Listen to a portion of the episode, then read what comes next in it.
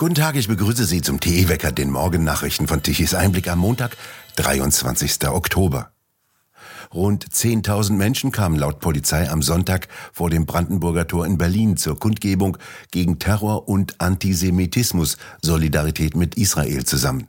Initiiert hatte diese Kundgebung die deutsch-israelische Gesellschaft, beteiligt waren Parteien und Religionsgemeinschaften sowie Gewerkschaften und Arbeitgeberverbände. Die Veranstalter sprachen von 25.000 Teilnehmern. Als Schockmoment wurde bezeichnet, dass kurz vor dem offiziellen Beginn keine 3000 Menschen auf dem Platz vor dem Brandenburger Tor standen. Erst im Laufe der Rede von Bundespräsident Steinmeier füllte sich der Platz. Währenddessen hat am Sonntag die Polizei in Berlin eine verbotene palästinensische Demonstration am Potsdamer Platz in Berlin Mitte aufgelöst. Sie wurde unter dem Titel Frieden im Nahen Osten angemeldet, wurde am Samstag jedoch verboten.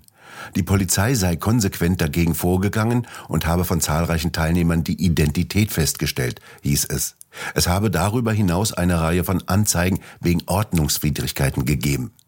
Während der Auflösung der Demonstration sei es auch zu Widerstand gegen Polizisten und tätlichen Angriffen gekommen. Am Sonntagabend waren laut Polizei rund 800 Menschen zu einer angemeldeten pro-palästinensischen Demonstration auf dem Alexanderplatz gekommen. Der Redner gilt laut Berliner Tagesspiegel als relevanter Sprecher der sogenannten Generation Islam. Die gehöre einer islamistischen Organisation an, die einen Kalifatstaat aufbauen will. Der Redner sprach weiterhin von den Märtyrern in Gaza. Ein latenter Antisemitismus breitet sich offensichtlich unter den Fußballprofis mit muslimischem Migrationshintergrund, arabischer und nordafrikanischer Herkunft aus, so berichtet Tichys Einblick.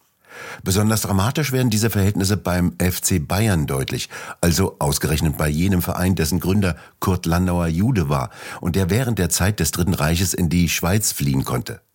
Als die Bayern-Mannschaft mitten im Krieg in Genf gegen die Schweizer Nationalmannschaft spielte, entdeckten die Spieler Kurt Landauer auf der Tribüne und begrüßten ihn.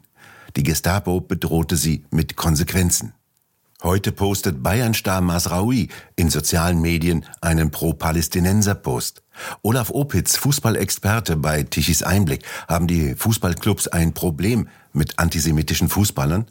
In der Tat, äh, die Feinde Israels sind auch in der Bundesliga zu Hause. Das ist ja alles äh, eigentlich den Insidern bekannt gewesen, dass wir ähm, äh, durch die arabischen Spieler hier eine Judenfeindlichkeit in Deutschland haben und äh, durch den Überfall der Hamas, den Terrorüberfall, wir müssen es ja nochmal betonen, äh, 1400 ähm, äh, Juden und Bürger Israels niedergemetzelt, anders kann man es gar nicht beschreiben, wie schlimm das war. Äh, und durch diesen Terrorüberfall ist es jetzt zutage getreten, denn wir haben Spieler, die sich mit Palästina und indirekt mit der Hamas und dem äh, Kampf gegen Israel solidarisieren. An erster Stelle nennen wir da den Spieler Masraoui vom FC Bayern München, ein Verein, der sich in seinen Wurzeln auf äh, jüdische Gründungsmitglieder bezieht. Äh, eigentlich ein Skandal schlechthin. Das ist nicht eigentlich, es ist ein Skandal. Und äh, der Spieler El Ghazi von Mainz 05, der auch mit solchen Tweets aufgefallen ist, Obendrein hat äh, Bayern noch ein zweites Problem. Äh, der Kingsley Coman, seine Freundin Sabrina Duvar, hat sich auch mit einem israelfeindlichen Post geäußert. Israel bereite die nächste Phase des Genozids an den Palästinensern vor, nachdem äh, die Hamas 1400 Juden niedergemetzelt hat. Also was geht hier vor? Es ist ein Skandal und ich glaube, es ist nur ein Eisberg dessen, den wir hier sehen, der schon immer hier ist, äh, der immer unterdrückt wurde, weil natürlich Migrantenspieler, also mit Migrationshintergrund, immer als heilig galten. Die Vereine erklären in Pressemitteilungen, dass sie mit den Spielern geredet haben. Reicht das denn aus?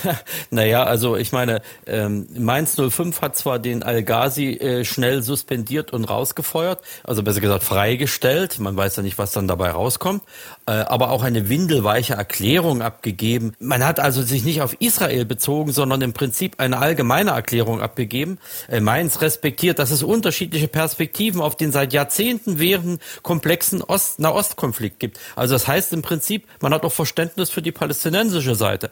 Also das ist einfach ein Jammertal. Äh, aber sie haben dort wenigstens gehandelt und Konsequenzen gezogen, während Bayern München einen handfesten Skandal an der Backe hat. Ich teile da hier äh, die Meinung der Kollegen von äh, Sport 1 Doppelpass, die sie geäußert haben. Man kann es nicht anders nennen. Es ist ein Skandal, der Umgang des FC Bayern mit dem Fall Masraui. Ähm, der hat in seinem Post im Prinzip äh, an in den Tagen, wo der schreckliche Terrorüberfall war, äh, den Palästinensern äh, den Sieg gewünscht, äh, indem er einen Post geteilt hat. Eigentlich skandalös. Und was macht der FC Bayern? Äh, macht das, behandelt das Thema nur im Hintergrund, gibt eine Presseerklärung ab, eine Wischi-Waschi-Erklärung. Wenn es um woke Ideologie geht oder um LGBT-Kram, dann sind die Fußballvereine doch deutlich schneller mit ihren Mitteilungen.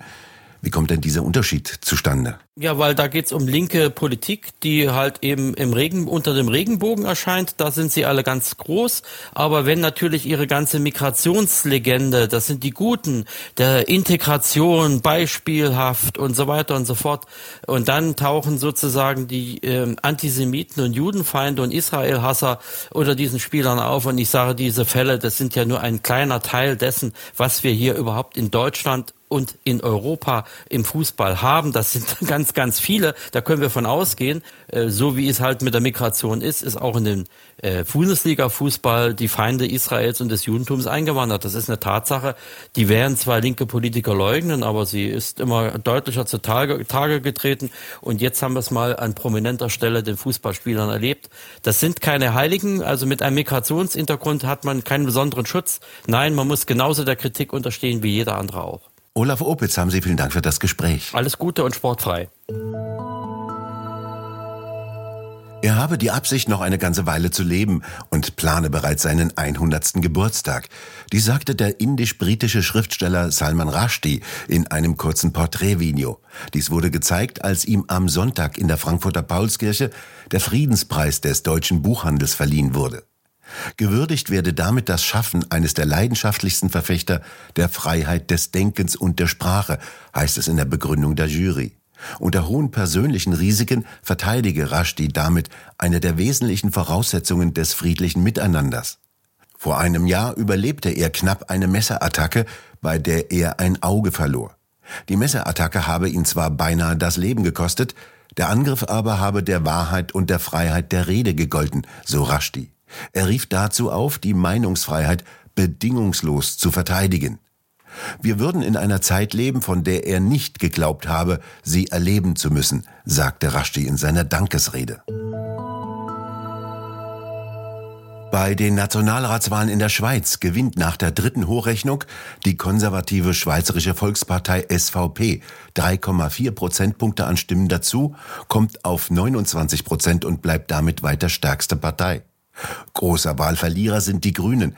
Sie verlieren 4,1 Prozentpunkte und kommen auf 9,1 Prozent. Die SP gewinnt 0,4 Prozentpunkte und kommt auf 17 Prozent. Die Partei Die Mitte gewinnt 0,9 Prozent und kommt auf 14,7 Prozent. Die FDP verliert leicht mit 0,5 Prozentpunkten und kommt auf 14,6 Prozent. Das Thema Zuwanderung bestimmte den Wahlkampf in der Schweiz. Die SVP will neben anderem Grenzkontrollen und Zurückweisung von Migranten. Es gebe Probleme mit der illegalen Migration, so SVP-Präsident Marco Chiesa, mit der Zuwanderung und mit sicherer Energieversorgung. Die Grünen verloren auch in grünen Hochburgen wie in Basel-Land. Statt der Angst vor dem Klimawandel dominierte in den letzten Monaten nun jedoch die Angst vor Krieg, Zuwanderung und Kaufkraftverlust, kommentiert die Neue Zürcher Zeitung.